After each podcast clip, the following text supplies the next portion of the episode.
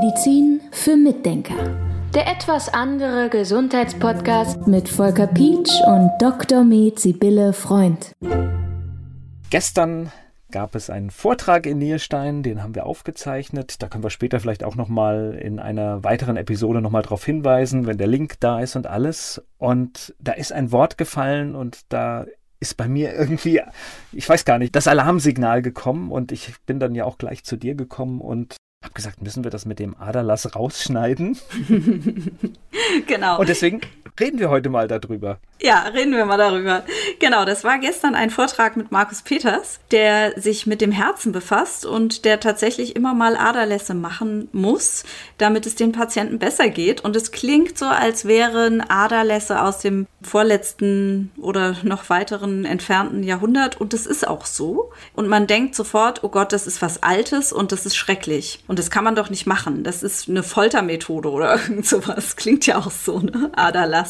Aber es ist tatsächlich sinnvoll in bestimmten Situationen und es bringt auch was. Und es ist sogar ein schulmedizinisches Tool, wenn jemand eine Hämochromatose hat. Also eine Hämochromatose ist eine Bluterkrankung, die haben relativ viele Leute. Das ist eine genetische Sache. Und da lässt man einfach immer mal ein bisschen Blut ab und dann geht es den Patienten besser. Denen wird dann übrigens empfohlen, regelmäßig Blut zu spenden. Da werden aber tatsächlich 500 Milliliter Blut abgenommen und das ist echt viel. Also 500 Milliliter ist schon sehr viel. Das ist ja unser Lebenssaft, das Blut. Und es bekommt auch nicht jedem gut, eine Blutspende zu machen. Und insofern, es reicht eigentlich häufig auch schon, wenn man nur 100 Milliliter mal ablässt. Aber da muss man dann immer immer im Einzelfall gucken. Ja, das hatte, das ist dieser Aderlass. Das ist ganz spannend.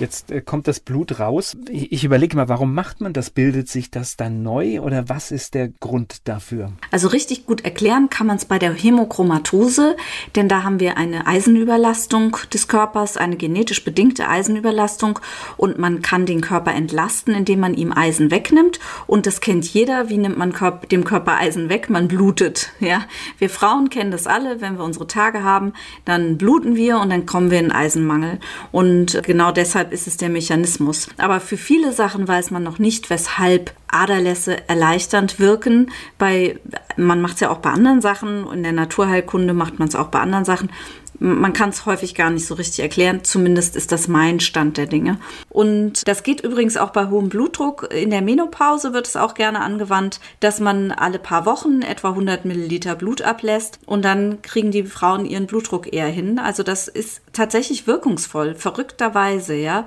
Ich kann das auch nicht erklären, was da pathophysiologisch passiert, aber man sieht eben, es funktioniert. Und ich denke, das ist auch ein wichtiger Punkt, warum man das früher jahrhundertelang durchgeführt hat, diese Aderlässe, weil sie tatsächlich was bringen können und weil sie tatsächlich therapeutisch sinnvoll sein können. Aber weshalb sie in Verruf geraten sind, ist, weil man früher wie heute auch oft gedacht hat, viel hilft viel.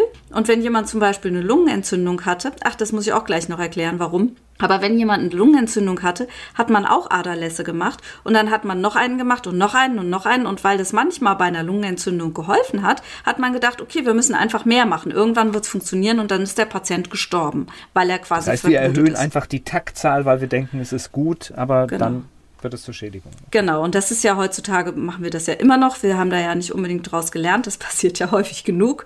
Aber darum ist das, würde ich sagen, in Verruf geraten. Aber es macht schon Sinn. Und ich glaube, ein anderer Punkt, der auch heute nicht so nachvollzogen wird von der Medizin, ist, dass man damals gesagt hat, man holt die Materia peccans raus, das schädigende Agens. Materia peccans war ein gedachter Schadstoff im Blut. Es gab ja früher diese Säftelehren, ne? da hat man sich mit dem Blut beschäftigt mit der Gallenflüssigkeit. Dann hat äh, Hildegard von Bingen zum Beispiel gesagt, wenn man Schnupfen hat, dann ist das der Schleim, der aus dem Gehirn fließt. Ja, solche Vorstellungen hatte man dann und da gab es aber noch mehr dahinter. Also das war komplexer, als ich das jetzt viel komplexer, als ich das darstelle. Aber man hat sich mit diesen Säften beschäftigt und da war wohl auch in gewisser Weise was dran, denn es war ja auch erfolgreich, ja. Also ich würde nicht sagen, dass man das Ganze hinschmeißen muss, weil da keine Studien dahinter stehen. Aber man muss es natürlich irgendwie anders beleuchten. Und diese Materia peccans, die hat man eben als verantwortlich gesehen für Krankheiten. Hat gesagt, wenn jemand, deshalb habe ich eben gesagt, das muss ich gleich nochmal erläutern, wenn jemand eine Lungenentzündung hat, dann hat der ein schädigendes Agens irgendwo im Blut und das lassen wir jetzt ab und dann wird der Patient wieder gesund. Das war so die Vorstellung, die haben wir heute natürlich nicht mehr.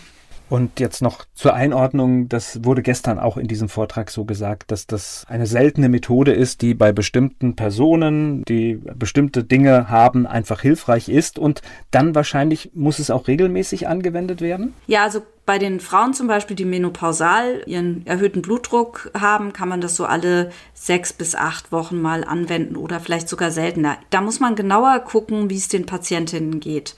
Es gibt übrigens noch eine andere Maßnahme, die dem Aderlass so ein bisschen ähnlich ist. Das sind die Blutegel. Das kennen vielleicht einige Leute. Man setzt Blutegel an Stellen, die schmerzhaft sind. Die saugen das Blut raus und dann nimmt man sie wieder ab. Manchmal denken die Patienten ja, wenn sie bei mir sind und ich nehme Blut ab, dass sie einen Aderlass machen, weil wir relativ viele Röhrchen abnehmen, weil wir viel untersuchen. Aber dazu kann ich nur sagen, wir nehmen meistens nur so 80 Milliliter ab. Wobei, wenn man ja wieder an die 100 Milliliter denkt, ist man ja schon wieder beim kleinen Aderlass, beim leichten Aderlass. Aber wir nehmen halt auch nicht mehr ab, ne? Also die Leute sehen die Röhrchen und denken, oh Gott, das ist aber viel. Aber wenn man sich eben vorstellt, bei einer Blutspende werden 500 Milliliter abgenommen. Das ist wirklich viel. Aber das ist noch lange keine Blutspende, was wir da an Blut abnehmen.